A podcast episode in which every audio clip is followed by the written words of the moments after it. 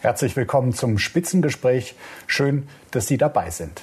Eine Rede zur Lage der Nation hat Wladimir Putin am Dienstag in Moskau gehalten. Und wir wollen uns heute fragen, wie ist die Lage der russischen Nation wirklich? Wie denkt zum Beispiel die russische Bevölkerung über den Krieg gegen die Ukraine? Und wie fest sitzt Wladimir Putin selbst noch im Kreml? Einen vertieften Blick auf das System Putin wagen wir heute, so gut man das von hier, von Berlin aus kann. Diese Gäste sind jedenfalls prädestiniert, als da wären. Sabine Fischer, die Russland-Expertin von der Stiftung Wissenschaft und Politik, ist gut vernetzt und sagt, Moskau will mit allen Mitteln die Zerstörung der Ukraine erreichen und der Angriff auf die Ukraine hat Russland von der harten Autokratie in die Diktatur katapultiert. Schönen guten Tag, Frau Fischer. Vielen Dank für die Einladung. Natalie Pavlik wurde in Vostok in Russland äh, geboren und kam im Alter von sechs Jahren als Spätaussiedlerin nach Deutschland. Heute ist sie Bundestagsabgeordnete für die SPD und Beauftragte des Bundes für Aussiedlerfragen. Sie sagt, ich habe nicht geglaubt, dass Russland die Ukraine angreifen würde und wir wieder Krieg in Europa erleben. Herzlich willkommen. Hallo. Wolfgang Eichwede ist Professor für Politik und Zeitgeschichte Osteuropas an der Universität Bremen, ein ausgewiesener Russland-Kenner, Experte für die russische Machtelite. Er hat Wladimir Putin insgesamt dreimal getroffen, warnte schon früh vor ihm und nannte ihn einen eiskalten Mann. Ja, wie tickt Wladimir Putin? Wir hören am Anfang mal einen kurzen Ausschnitt aus Putins Rede zur Lage der Nation, äh, die er am Dienstag in Moskau hielt.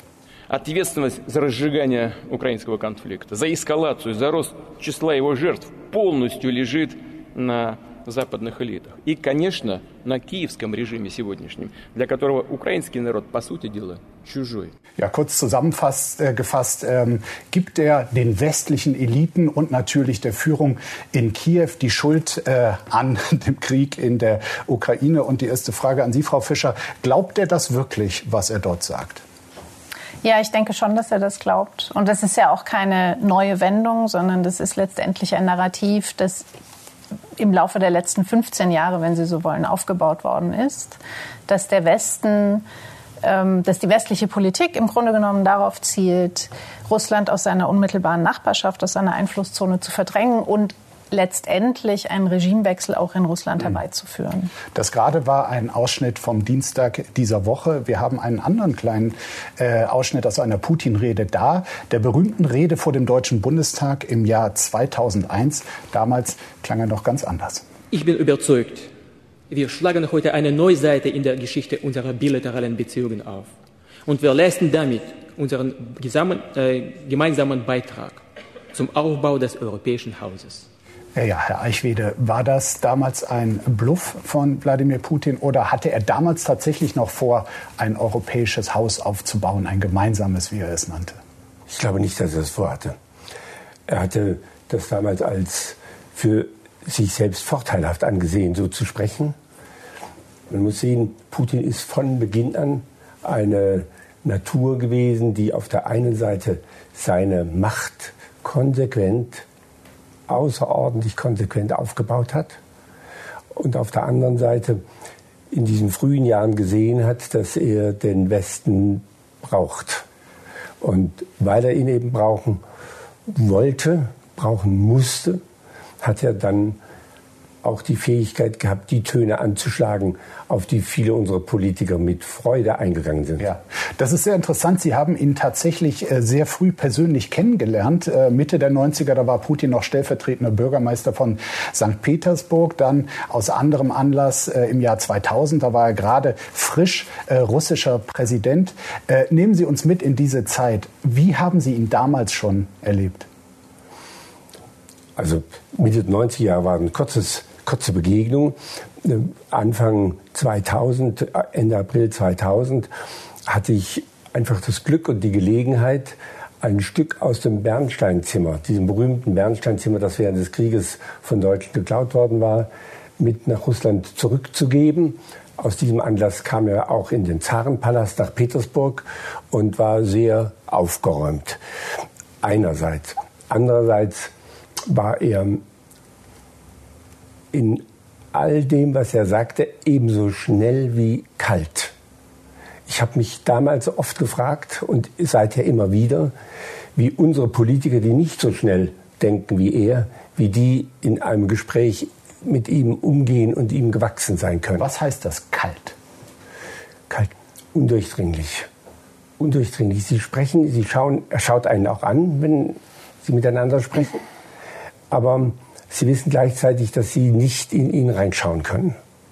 Und dass er sein eigenes Interesse und sein eigenes Spiel spielt. Ich glaube nicht, nochmal zusammengefasst, ich glaube nicht, dass er sich so radikal geändert hat von dem Jahr 2000 bis heute, sondern er ist in sich konsequent geblieben. Ja, das ist ja die, die Frage, die sich äh, viele stellen irgendwie.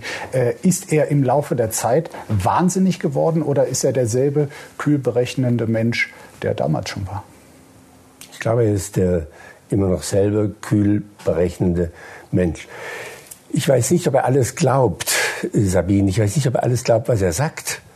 Aber er ist davon überzeugt, dass das, was er sagt, für ihn von Vorteil ist. Und äh, dass er von dort her sich selbst eine Feindwelt aufbaut und auch hofft, mit Hilfe dieser Feindwelt sein eigenes Volk an sich zu binden. Ja. Teilen Sie die Analyse? Also ich stimme Wolfgang Eichwede zu. Ich denke, dass er, dass es bestimmte Charakterzüge gibt, in Putin, die sich seit Anfang der 2000er Jahre, seit den 90er Jahren, die sich nicht verändert haben. Und ich denke trotzdem, dass er eine Entwicklung durchgemacht hat. Mhm. Welche? Ich meine, wenn man diese, also diese Rede, die er im Deutschen Bundestag gehalten hat, das war 2001, da hatte Russland, da hatte er noch wirklich ein großes Interesse auch an mehr Kontakt mit dem Westen wirtschaftlich, politisch. Ähm, das war vor den ersten Revolutionen in Georgien und der Ukraine. Und ich, also aus meiner Sicht ist das ein ganz großer Wendepunkt in der russischen Politik gewesen. Für Putin ging es immer um Herrschaft. Es ging immer um die Kontrolle des russischen Staates und um Herrschaft. Und in dem Moment, indem er seine Herrschaft in Gefahr sieht, greift er zu rabiaten Mitteln. Mhm. Und das haben wir, das ist letztendlich eine Entwicklung, ich würde sagen, spätestens ab Mitte der 2000er Jahre nach der Rosenrevolution in Georgien, vor allen Dingen der Orangenrevolution also in der Ukraine. als Antwort quasi auf innenpolitische Krieg, äh, Konflikte.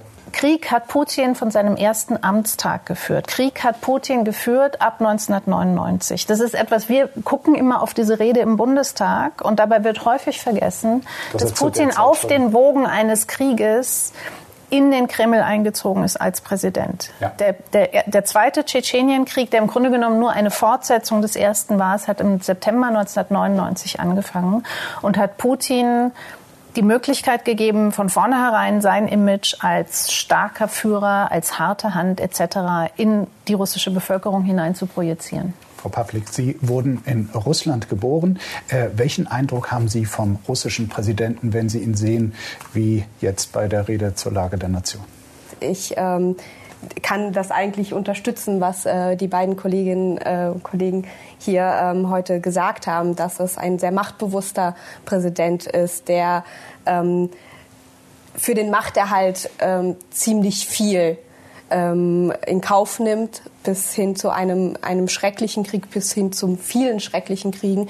Und ähm, ich habe ihn bisher ebenfalls so wahrgenommen, dass er von innenpolitischen Konflikten durch außenpolitische Kriegsführung ablenken möchte. Das klingt ja fast so, wenn ich Ihnen zuhöre, als äh, sei Wladimir Putin vor einem Jahr kurz vor der Ablösung gestanden. Also äh, wie war die Situation und äh, gibt es Kräfte Ihrer Meinung nach, die Wladimir Putin treiben oder handelt er völlig losgelöst von anderen?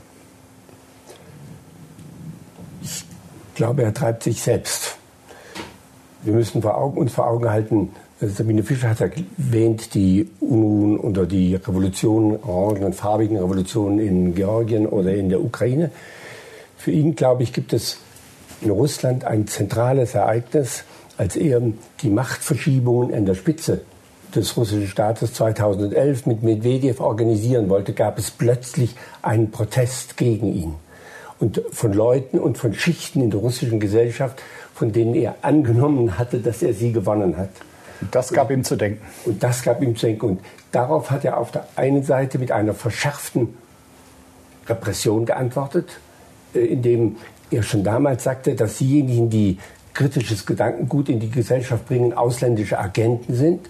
Und er hat gleichzeitig damit verbunden einen vehementen Nationalismus. Jetzt vielleicht nicht entfacht, den hatte er vorher auch schon, mhm. aber jedenfalls hat er ihn gestärkt. Und er hat geglaubt, dass in der Abgrenzung gegen den Westen und in der Propagierung eines intoleranten Nationalismus eine Brücke entstehen kann zwischen seiner Macht und der russischen Gesellschaft, also eine Zivilgesellschaft in Russland lahmgelegt werden kann. Und von diesem Augenblick an hat er äh, dann seine verhärtete Politik begonnen, als die Ukraine, das Russland ja in viele, äh, vielen Phasen der russischen Geschichte nahestehende Volk, den Maidan organisiert hat, war für ihn die Gefahr, dass dieser Maidan auf Russland überspringen konnte. Ich war damals in Moskau, habe viel demonstriert mit meinen Freunden zusammen, 2014 gegen die Besetzung der Krim. Es konnte gerufen werden auf den Straßen, wir wollen ein Russland ohne Putin. Das konnte gerufen werden, ohne dass die Polizei eingriff. Sobald sie aber ein Schild getragen haben, Maidan, griff die Polizei an und es wurde weggenommen. Okay, das war die große Angst. In der Folge sagen auch Sie, Frau Fischer, äh, ist ähm, Russland mittlerweile diktatorischer regiert äh, als je zuvor, sogar stärker als zu Sowjetzeiten? Es ist also es ist sehr schwierig, das jetzige russische politische System eins zu eins mit dem System der Sowjetunion zu vergleichen. Ja, vor allen Dingen mit der späten Sowjetunion, die ja Auflösungserscheinungen Richtig. auch einfach gezeigt hat in den 80er Jahren. Ähm, was wir heute in Russland haben, ist eine wirklich ins Extreme getriebene Machtvertikale, an deren Spitze ähm, Wladimir Putin steht.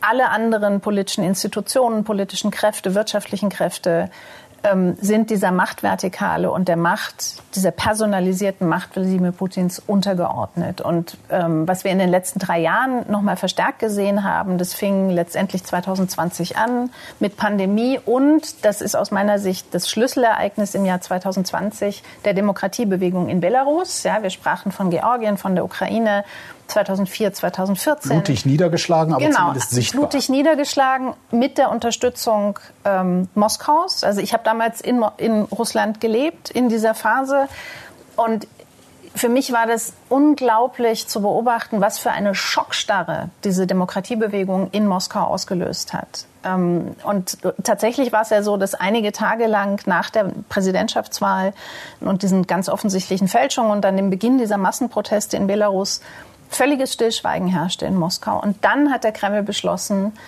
ähm, sich hinter Lukaschenko zu stellen und hat letztendlich die brutale Niederschlagung und Unterdrückung dieser Demokratiebewegung ermöglicht. Und dieses Erdbeben, das das ausgelöst hat, hat in Russland noch einmal diese autokratischen Tendenzen beschleunigt. Ja? Und ab dem 24. Februar letzten Jahres mit der Einführung der Kriegszensur, der Zerschlagung der letzten unabhängigen Medien und wirklich nochmal deutlich ausgeweiteten und vertieften Repressionen ist Russland aus meiner Sicht eben dann auch den Schritt in die Diktatur gegangen. Sie nicken, Frau Pavlik. Ist das äh, eine Analyse, die Sie auch von den Menschen in Russland, zu denen Sie noch äh, selber Kontakt haben, hören?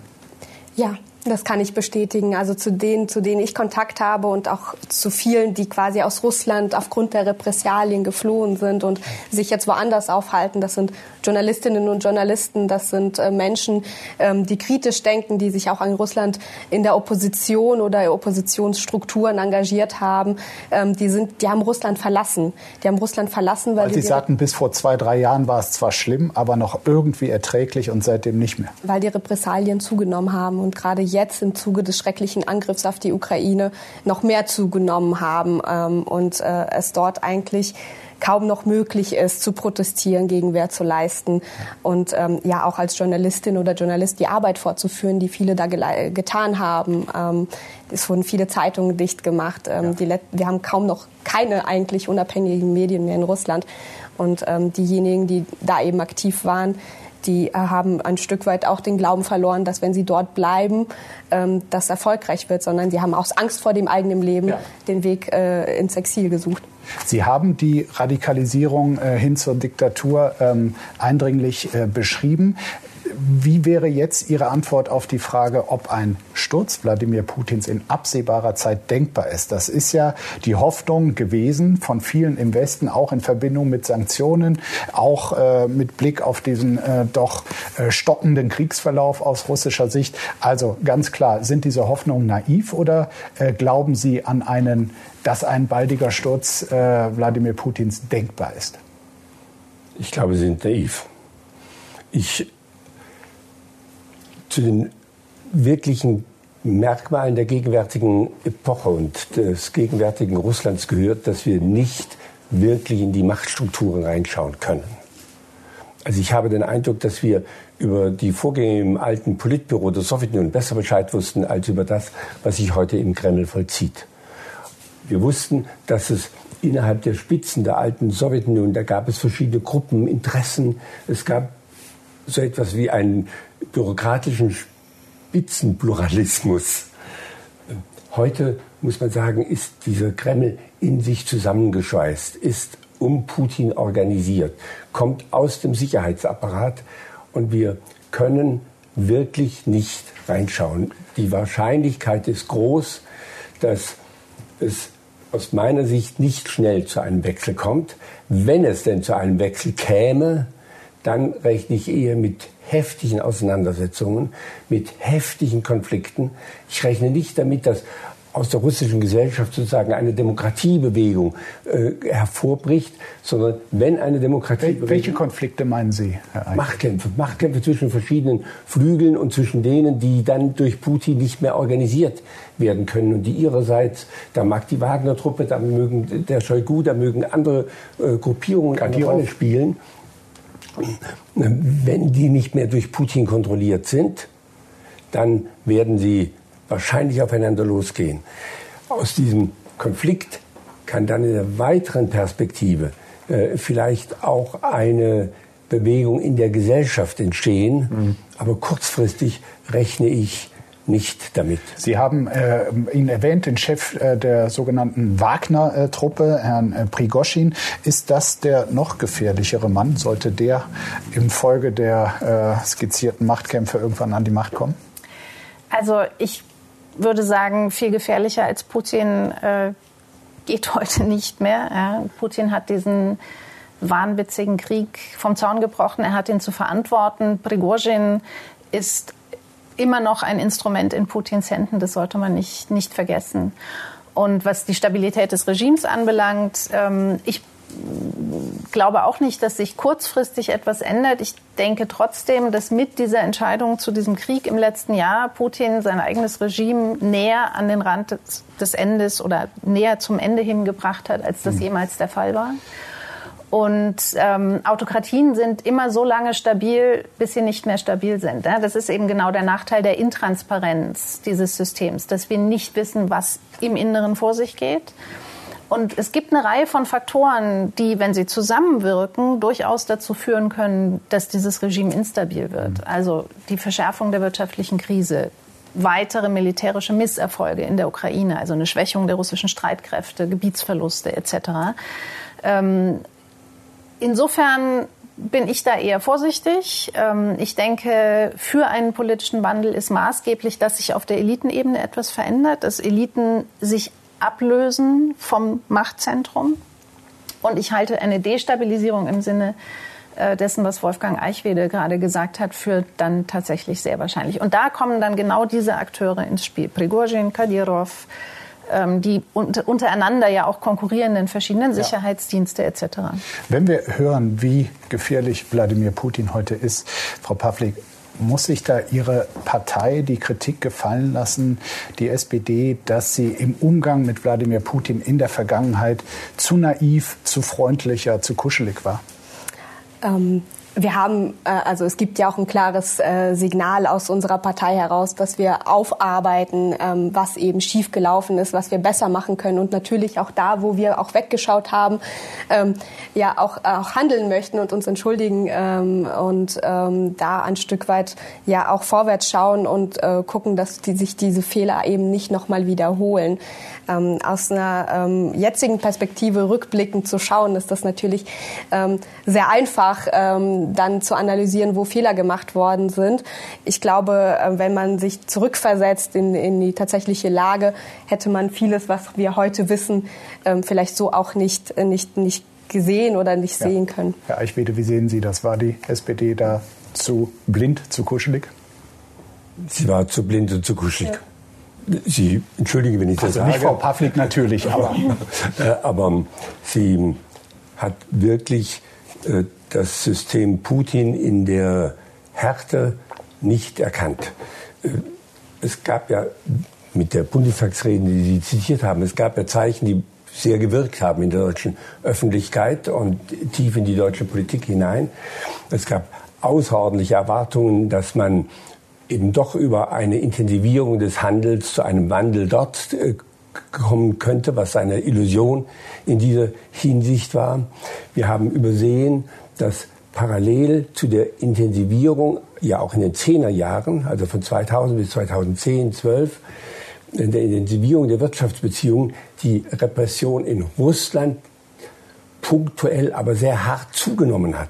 Politische Morde, Einschränkungen, äh, dann die Verdammung oder die Verunglimpfung politischer Meinungen, die Abschneidung von Informationskanälen. Wir haben also die innere Entwicklung in diesem Lande nicht gesehen und haben von daher, glaube ich, massive Fehler gemacht. An, glaube, an wen denken Sie vor allem, wenn Sie sagen, zu naiv, zu kuschelig? Da denke ich fast an alle, die damals an der Regierung waren. Das beginnt mit Gerhard Schröder natürlich. Äh, das wird auch über Angela Merkel, die zu Anfang, hatte ich den Eindruck, ein kritisches Verhältnis zu Putin besaß. Ich, dieser Eindruck hat sich etwas verwaschen äh, bei mir im Laufe der Zeit ähm, fortgesetzt. Aber wir haben äh, mit Nord Stream 1 und dann erst recht mit Nord Stream 2, das muss ich einfach sagen, und das sage ich nicht im Nachhinein, sondern da gab es viele, die gewarnt haben und viele, die dieses Land und diese Machtstruktur kannten, die gesagt haben, das war ein Fehler. Nord Stream 2 war nach der Besetzung der Krim.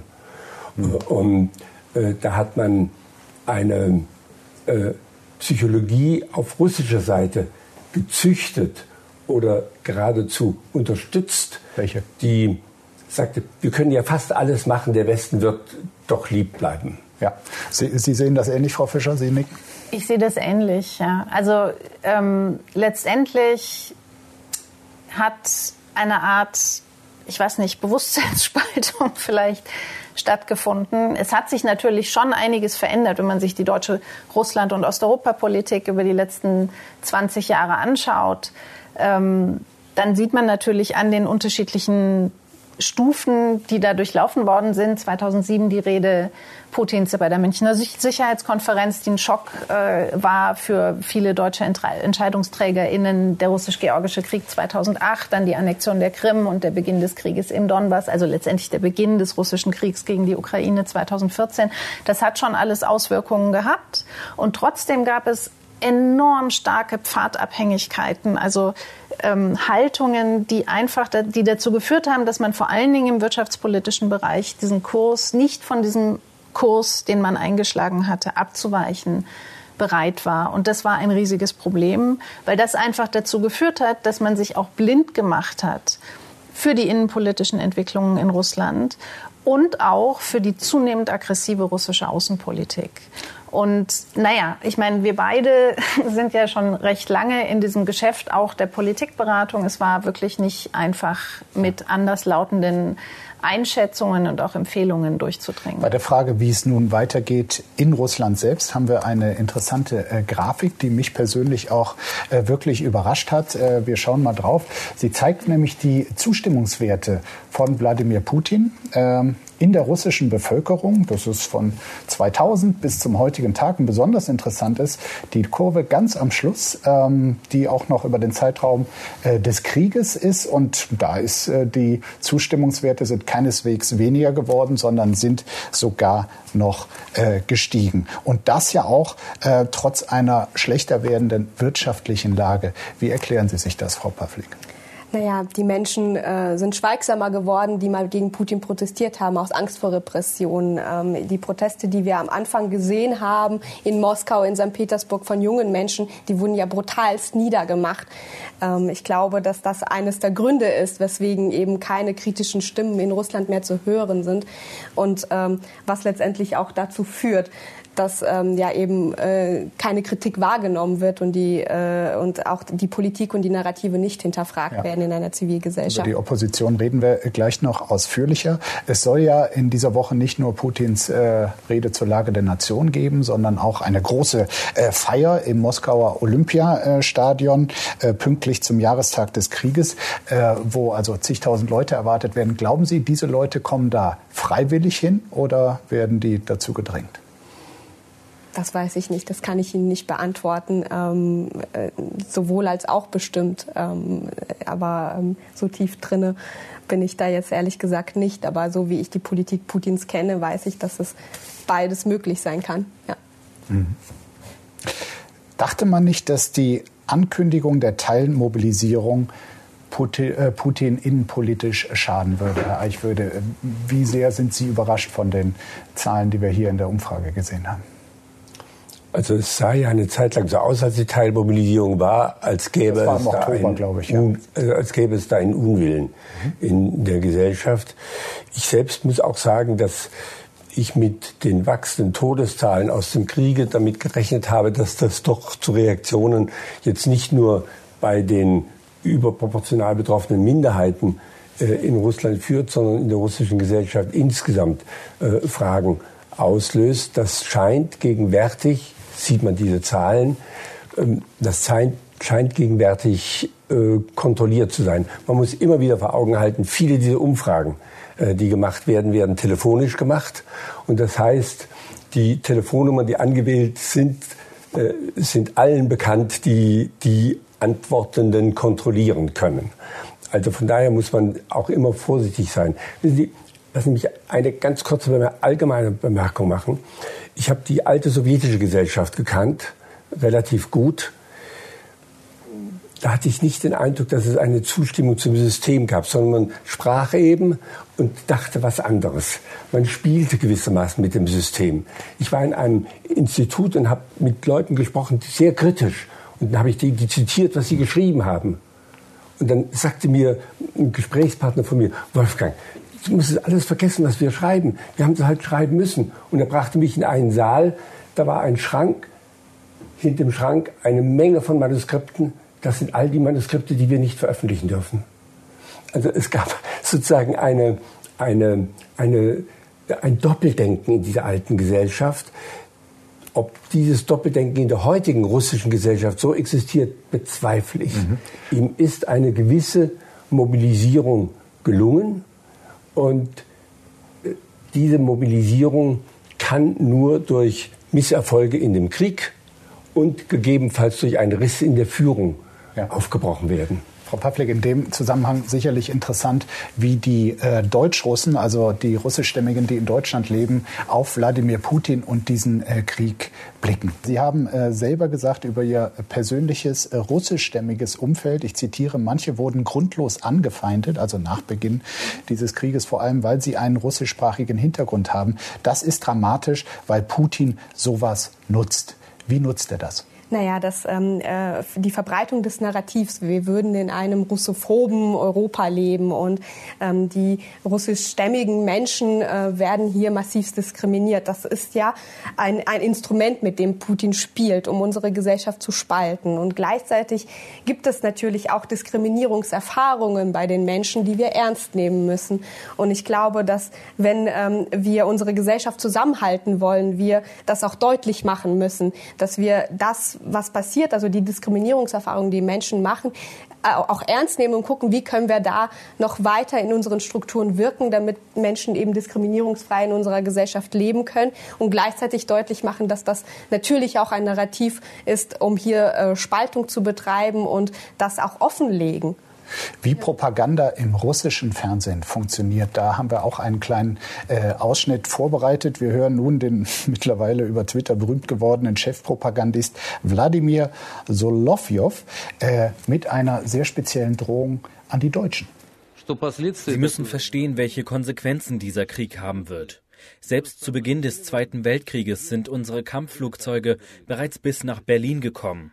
Und jetzt haben wir noch ein paar andere Sachen, die noch viel effektiver sind. Wir können alles Mögliche anstellen. Deutsche, lernt eure Lektion aus der Geschichte.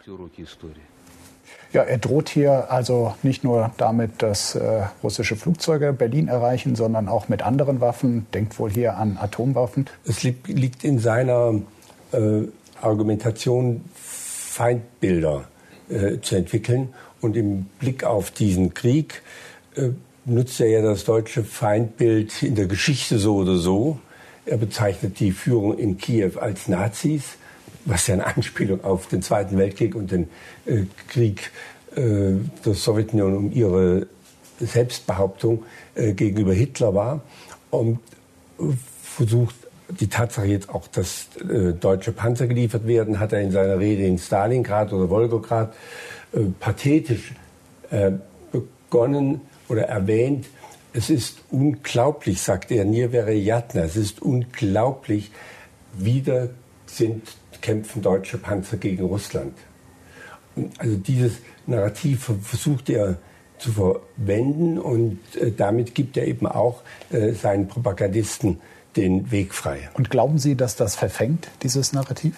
Naja, er spielt mit Ängsten, die die Menschen tatsächlich haben, wenn sie äh, Informationen konsumieren, die auch aus bestimmten Richtungen kommen. Also es wurde ja ganz stark auch ähm, das Narrativ verbreitet, in Deutschland würde nichts mehr funktionieren, ähm, hier droht der Hunger, der dritte Weltkrieg droht. Das sind Ängste, die die Menschen auch tatsächlich haben. Und wenn sie sowas äh, dauerhaft äh, als Information konsumieren, bestärkt das diese Ängste und sorgt sorgt für Spaltung in unserer Gesellschaft. Und das ist ja das Ziel, was Putin verfolgt. Also er möchte Spaltung, er möchte, dass unsere Gesellschaft, unser politisches System destabilisiert wird. Und äh, da arbeitet er eben auch mit sämtlichen Instrumenten ähm, und sämtlichen Narrativen, wie wir die jetzt auch gesehen haben. Und der russische Bürger, die russische Bürgerin, die solche Propaganda im Fernsehen sieht, wissen die meisten, das ist hier Staatspropaganda oder verfallen die dem? Es ist, glaube ich, sowohl als auch. Das ist wie in der Breite der Gesellschaft auch. Auch in der, wir haben die Verbreitung von pro-putischen Narrativen bis mitten in den Deutschen Bundestag, ja, wo Abgeordnete stehen und diese Narrative verbreiten von bestimmten Parteien. Ähm, deswegen glaube ich, ist das jetzt ähm, nur im Hinblick auf die, die russischsprachigen Menschen hier zu, zu eng gedacht. Mhm. Ähm, natürlich gibt es diejenigen, die das dann glauben, die auch in bestimmten Informationsblasen unterwegs sind, die ähm, auch tatsächlich vielleicht auch an der Seite von Putin stehen. Und das gibt diejenigen, die so aufgeklärt sind und auch andere Medien und Informationen konsumieren, die dem nicht den Glauben schenken. Frau Fischer, gibt es noch eine ernstzunehmende Opposition in Russland? Wir hatten ja kurz nach Beginn des Krieges äh, die ähm, Bilder gesehen, auch von Menschen, die spontan äh, auf die Straße gegangen sind, äh, zu, um zu demonstrieren. Es waren nicht viele, aber es war an äh, vielen Orten. Äh, davon scheint nicht mehr wirklich was übrig geblieben zu sein. Eine ernstzunehmende Opposition gibt es in Russland schon sehr lange nicht mehr. Und spätestens seit Alexei Nawalny im Januar 2021 ähm, festgenommen wurde. Und er sitzt ja seitdem in Haft, ist mittlerweile auch langfristig verurteilt. Ähm, spätestens seitdem ist sozusagen die letzte wirklich ernstzunehmende Oppositionsorganisation in, oder Oppositionskraft in Russland ähm, gelähmt. Ja, wir haben die, diese sogenannte Systemopposition. Das sind äh, Parteien, die in der Duma sitzen, die formal eine Oppositionsfunktion übernehmen, aber in, der, in, in, in, in Wirklichkeit einfach das Regime mit unterstützen. Die saßen heute auch alle ähm, mit in der ersten Reihe. im Saal. Herr Suganov, Herr Slutsky von der sogenannten Liberaldemokratischen Partei, die einfach eine rechtsextreme, hypernationalistische Partei ist. Ähm, und wir haben eine außerparlamentarische, außersystemische Opposition, die über einen Zeitraum von 15 bis 20 Jahren systematisch marginalisiert und unterdrückt und mittlerweile eben größtenteils auch entweder im Gefängnis sitzt oder aus dem Land gedrängt worden ist. Nun läuft äh, gerade angeblich eine Frühjahrsoffensive äh, der russischen Armee, äh, mit der Sie sich auch schon beschäftigt haben, Herr Eichwede. Was glauben Sie, ist das Ziel dieser Offensive und in welchem Zustand ist die russische Armee? Wie ist die Moral unter den russischen Soldaten? Also ich glaube, die russische Armee ist nach wie vor in einem schlechten Zustand und ich glaube, die Moral ist nicht gut. Das ist jetzt zugegebenermaßen ein Urteil von außen. Ich habe in den späten Sowjetjahren, in den frühen Russlandjahren, also in den 90er Jahren, wiederholt mit Soldaten gesprochen. Der Zustand der russischen Truppe ist einfach schlecht. Und ich kann mir auf die Dauer nicht vorstellen, das sagte vorhin äh, Sabine Fischer ja auch, ich kann mir auf die Dauer nicht vorstellen, wenn sich eine Niederlage nach der anderen wiederholt oder keine Erfolge einstellen, dass das nicht doch weiter in die Moral hineinwirkt oder eben Fragen auslöst. Äh, darauf setze ich gewissermaßen sowohl innerhalb der russischen Truppe wie innerhalb der äh, russischen äh, Gesellschaft. Man muss sehen, dass es ganz kleine Gruppen oder alte Gruppen gibt, die immer noch ihre Aktivitäten fortsetzen. Ich kriege ständig Nachrichten von Memorial, die Gesellschaft, die verboten worden ist als Menschenrechte. Sie machen jetzt wieder, selbst in diesen Tagen, machen sie Führungen durch Moskau, um zu zeigen, wo die Häuser sind, in denen die Menschen gewohnt haben, die von Stalin umgebracht worden sind oder bespitzelt worden sind. Also, und das ist nicht nur in Moskau, das ist auch in großen Teilen des Landes immer noch der Fall. Also es gibt sozusagen äh, kleine, total aufrichtige Gruppen, die viel riskieren. Ich habe eine Reihe von WhatsApps nach Beginn des Krieges bekommen. Nur zwei Worte, ich schäme, ich schäme mich. Also es gibt da äh, so kleine Ansatzpunkte, da ich selbst glaube, dass Gesellschaften sich in relativ kurzer Zeit auch wandeln können, wenn die politischen Strukturen sich wandeln oder wenn es in der Führung Risse gibt, kann ich mir auch vorstellen, dass es zu Veränderungen in der russischen Gesellschaft kommt. Und dass der Aufbruch, den wir in den zweiten Hälfte der 80er Jahre erlebt haben, hat man in der zweiten Hälfte der 70er Jahre nicht voraussehen können. Und ich habe so viele verschiedene russische Gesellschaften in meinem wissenschaftlichen und überhaupt in meinem Leben erlebt, dass ich von daher doch auch ein Stück von Hoffnung noch darin habe, äh, dass wenn die politischen Konstellationen, die müssen sich verändern, die müssen zerbrechen. Ähm, wenn die zerbrechen sollten, dass es dann zu Bewegung auch in der russischen Gesellschaft wiederkommen kann. Dann wagen wir am Ende das, was äh, immer am schwierigsten ist, äh, den Blick nach vorn, die äh, Prognose. Frau Fischer, äh, wird Wladimir Putin in zwei Jahren noch russischer Präsident sein? Und wie groß ist dann die Ukraine? Das hängt alles vom Kriegsverlauf ab. Ich kann Ihnen das nicht vorhersagen. Das hängt vom Kriegsverlauf ab und damit hängt es eben auch zu großen Teilen von der westlichen Politik ab und von der Unterstützung, die der Westen der Ukraine weiter zukommen lässt in diesem Krieg.